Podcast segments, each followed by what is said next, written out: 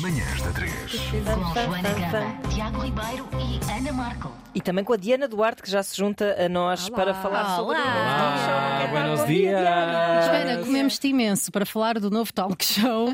Nunca é tarde, não é? Porque estávamos tão entusiasmados com o Foi. facto da, da Diana estar cá. por cima. Diana, apresentadora também da Prova Oral, do programa A Minha Geração.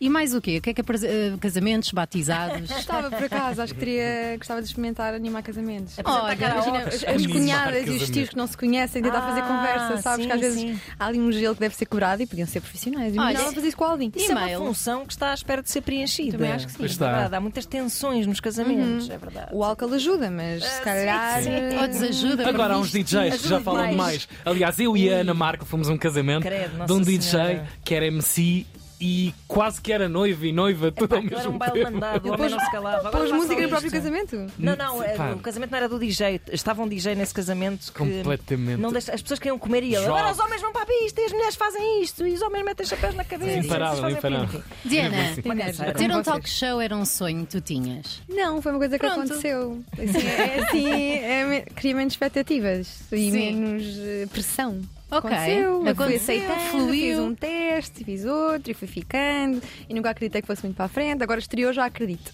Agora já. Estreou na sexta, já acredito que. Olha, um estreou, bocadinho. vamos ver se Estreou. dura ou não. Sim, Vocês apanham-me na ressaca da estreia. é, é porque agora é aquela, aqueles dias, estreou na sexta e o feedback está a chegar. mas é bom porque as pessoas vão correr agora, põem para trás. na RTP Play ou na, ou na box, não é? Isso Podem mesmo, ir ver. Em isso 50 mesmo. minutos também despacha-se rápido. É Podes passar a ferro, como a Ana Marco faz. Pois é. Ouve, Por acaso não é passa. Faz Como o quê? Passar a ferro? Eu não passo a ferro. Sim, já nada, tinha- já tinha reparado. casa, Nunca. Engomar e Ana Marco são duas combinações impossíveis. Diana, não é um talk show qualquer porque hum, há uma ideia de conceito que causa um bocadinho. hum, cria uma narrativa, não é? Sim, Para cada exato. episódio.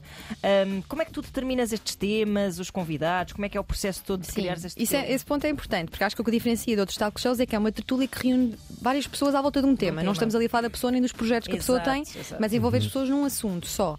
E os convidados são selecionados, eh, na, maior parte, pela nossa produtora executiva, a Catarina Lacerda, mas também ah, há uma consulta entre a equipa toda. Eu tento sempre levar malta mais nova, malta da minha geração, para, para, para haver esse cruzamento Claro, também. claro. Então, então, no Nunca é Tarde, tu vais ver tanto atores muito conhecidos Uhum. eh, como pessoas não tão conhecidas ou mesmo anónimas em relação ao público, vá. Exato. Eh, E há essa, essa comunhão que resulta desse, desse diálogo que há entre a equipa, mas quem tem a última palavra é a produtora executiva, Uhum. a Catarina. Curiosamente, o primeiro hum, tema do teu talk show, e quem viu sexta-feira já sabe, quem não viu, vá ver, hum, era redes sociais, Filtros. eh, filtros, eh, as, men- as mentiras das redes sociais. As redes sociais. As redes sociais. Eh, as redes sociais e não só, na verdade, tudo tudo o que tem a ver com, com internet, streaming, etc., hum, são um grande, uma grande ameaça à linguagem televisiva, não é? Ou seja, quando tu falas em levar pessoas da tua geração à televisão, já não é a mesma coisa ir à televisão hoje em dia que era há uns Não tempos, é não é? mesmo, não é Sim, de sim. todo. É verdade. Para eles é muito mais interessante, se calhar, ir vir aqui às manhãs da 3 ou, ou estar num Ou podcast. nada, ou fazerem só posts no seu próprio Exatamente, Instagram, não é? sim. Como é que tu. Qual é a tua relação com o Pagas? meio televisivo? Olha, a minha relação com o meio televisivo hoje em dia é um bocado distante. Ok, agora voltou a, jun- a aproximar-se porque está remédio? televisão. Mas eu Agora andava. dizias, eu, eu apresento televisão, mas não Pá, vejo. não vejo nada, nem- nem que eu faço, próprio nada, programa, nada. Não, por acaso vi, vi a ideia. Não, mas eu tenho um televisor enorme em casa e às vezes fico a olhar para ele e penso que coisa tão grande e que eu uso tão pouco hoje em dia. Mas começou, a minha infância começa muito ligada à televisão. Eu passava horas a ver televisão, Uhum. horas a ver as novelas brasileiras. Há pouco tempo, depois de uma viagem do Brasil, fui fazer as contas porque eu lembro do enredo das telenovelas e, e tinha 5, 6, 7 anos e lembro dos enredos. Uau. Portanto, eu às vezes digo que fui educada pelos brasileiros, por isso é que tenho uma ligação tão grande, porque eu desde os 5 aos 11 anos eu só via novelas brasileiras, assim que E os teus pais? e Onde é os meus pais trabalhavam, então, Ah, muito, ok. muito mesmo. E eu ficava em casa sozinha, o meu irmão jogava computador e eu via televisão. No fundo, os youtubers de agora, eh, por Diana Duarte, em versão de telenovelas. Exato. Os, os, miúdos, os miúdos estão a reagir. Há crianças com 3, 4, 5 anos que, por exemplo, quando não ouvem uma coisa, respondem automaticamente com um Oi? Exato! Uma cena, Eu a sou um bocado norma- assim, eu sou um bocado assim, fa- falo em brasileiro a meio das frases desde sempre por causa Uou. disso. Porque Claro. eu penso, 5 aos 11 anos, tu foste educada durante uma fase importante da tua vida por brasileiros e aprendi lá muita coisa, músicas, livros. Adoro a cultura brasileira. E a minha li- ligação à televisão nessa altura era muito intensa por causa disso, porque passava muito tempo em casa sem os meus pais. Hoje em dia ah, não é muito intensa. Isto é um bocado pedante dizer, mas o canal que eu mais vejo é RTP2 quando estou a fazer zapping e aparece-me assim uma coisa mesmo interessante. E a fazer, às vezes, quando quero ligar a televisão pôr de fundo, meto na RTP2, está sempre qualquer coisa interessante a dar. Ah, e agora a RTP1 às sexta-feira à noite. E generalista, isso é, E generalista. é incrível mesmo. De certeza que há muitos jovens em casa a pensar como é que se tem um talk show na, na RTP. Que conselhos é que podes dar a alguém que, so, que sonhe com aquilo que tu agora neste momento Essa tens? pergunta é, é fixe porque eu não fiz a ninguém. Quando, eu, quando foi para avançar, devia ter perguntado como é que é que é preciso para ser Sim. apresentador. Eu acho que é preciso confiança. E ainda Uhum. bem que foi nesta altura, porque há uns anos, quando recebi um convite para entretenimento, há 10, a- sei lá, 5 ou 6 anos, eu recusei porque não tinha. É preciso uma confiança em, em ti mesma para fazeres uma coisa daquelas. E há, há muito pouco tempo não tinha. Não é que agora tenha uma autoestima incrível, mas está muito mais. Com 10 anos de jornalismo, tens uma Claro. bagagem, uma mochila que te dá Claro, algum claro. conforto. Uh, e é preciso seres tu própria, não estás ali a fingir. Isto foi um conselho que a Catarina Furtado deu no primeiro episódio. Uma menina que lhe perguntou, uh, que disse-lhe que queria ser apresentadora de televisão e o que é que era preciso. E ela disse que nunca finjas ser algo que não és, não vais para ali fazer teatro.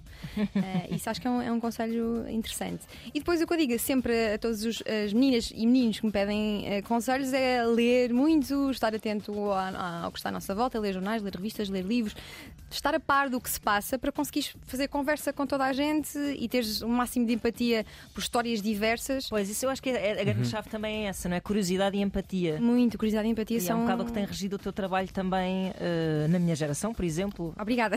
Não, é, é- é verdade, não é? É mesmo a, a forma como escolhes e como diriges as conversas passa muito por, eh, por isso, porque senão, se não quisesses saber daquelas pessoas para nada, eh, ou, se, ou se fingisses Sim. que querias saber daquelas pessoas, não, não seria tão eficaz, não é? Não se consegue Sim. sequer manter uma conversa durante uma conversa interessante durante muito tempo, senão tipo, colocas um bocadinho nos sapatos dos outros. Sim, é? eu tive um- uma relação um bocado eh, difícil em que esse meu namorado dizia que eu estava a engatar todos os meus entrevistados. Oh meu Deus! E não, é só empatia, é Claro, interesse claro. genuíno pela pessoa que está Epá, sim, à minha claro, frente. claro. Eu fico mesmo, tento entrar dentro da, da- da pele daquela pessoa e além disso estudei muito. Portanto, quando estou ali, já sei muito sobre aquela pessoa e ainda quero saber mais. E o interesse, por acaso, na minha geração tem sido genuíno. Não há as distrações que há quando nunca é tarde, que há uma pessoa no ouvido a dizer-te se tens de te calar, tens que avançar. Isso para mim está a ser mais duro. Claro. Na minha geração Porque há muitos momentos no, no Sim, talk show, não é? e às vezes não consegues ouvir a resposta porque tens que pensar no que é que vai acontecer a seguir. Isso não acontece na minha geração, em que a atenção é plena. Claro. A rádio, para mim, é o, é o meio mais, mais fixe de todos, por causa deste olhos nos olhos. Sim, é espécie de tempo. Uma intimidade assim Sim, diferente. e na, na televisão há, só, é imensas distrações. É luz, é que tens que virar para ali, tens que pôr mais direita, tens que pôr mais torta. Uhum. É, é mais difícil gerir a atenção para fazer entrevistas, neste caso. Claro. Para fazeres uma boa entrevista, tens que ter escuta ativa. Claro. E a televisão é tão, tem tantas distrações que às vezes tenho medo que essa parte para mim é mais importante esteja a, baixar de qualidade. Mas pronto, vamos fazer os possíveis. Vais-te com- adaptando, acho com- que sim. Exatamente. Acho que sim. Tenho uma Agora, uma dica curiosidade. para o teu ex-namorado é Sim. eh, ele que faça um talk show em que eh, despreza os seus convidados. Não, e que não olhe Exatamente, pode, pode resultar também, não é? Pode resultar.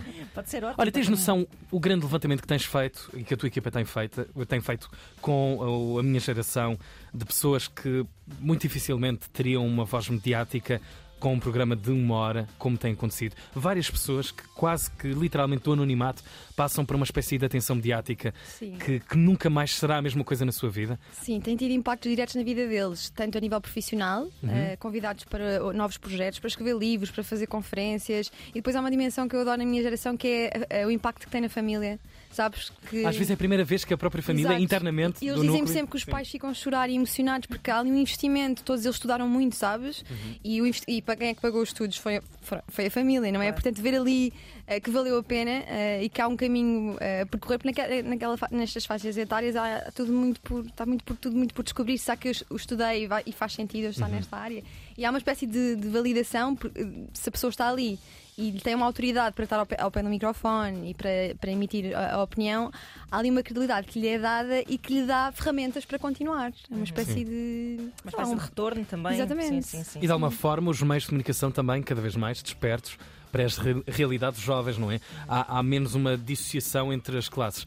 Parece que os Sim. meios, nos anos, até os anos 90, as televisões e as rádios estavam muito fechadas para um grupo de adultos, gente responsável, gente que sabia muito sobre tudo e que parece que nos últimos anos há uma abertura aos mais jovens eh, Sim, eu para ouvir a ideia. Que dizer- mundo é esse? Que leitura de mundo? Por likes. Eu acho que muitas vezes também convidam os mais novos para terem mais mediatismo nas Ah, redes também, sociais. mas olha, se isso justificar que lhes dê a voz, porque foi, Sim. foi- acho que a televisão foi muito Eu acho que os meios de comunicação sempre foram um bocado, dou sempre esta imagem, aquela mesa dos pequeninos no Natal. Isso, Exato. É sim. sempre assim, os grandes estão nesta mesa, Mesa grande e estão aqui claro. a conversar e os Sim. pequeninos são assim arredados e acho que isto está, está a inverter-se. E depois também noto que depois do programa, amigos jornalistas, colegas jornalistas pedem-me os contactos de- de- dos convidados para os convidar para outras entrevistas, Ótimo. o que me demonstra que às vezes não é falta de vontade, é mesmo falta de criar uma lista com nomes.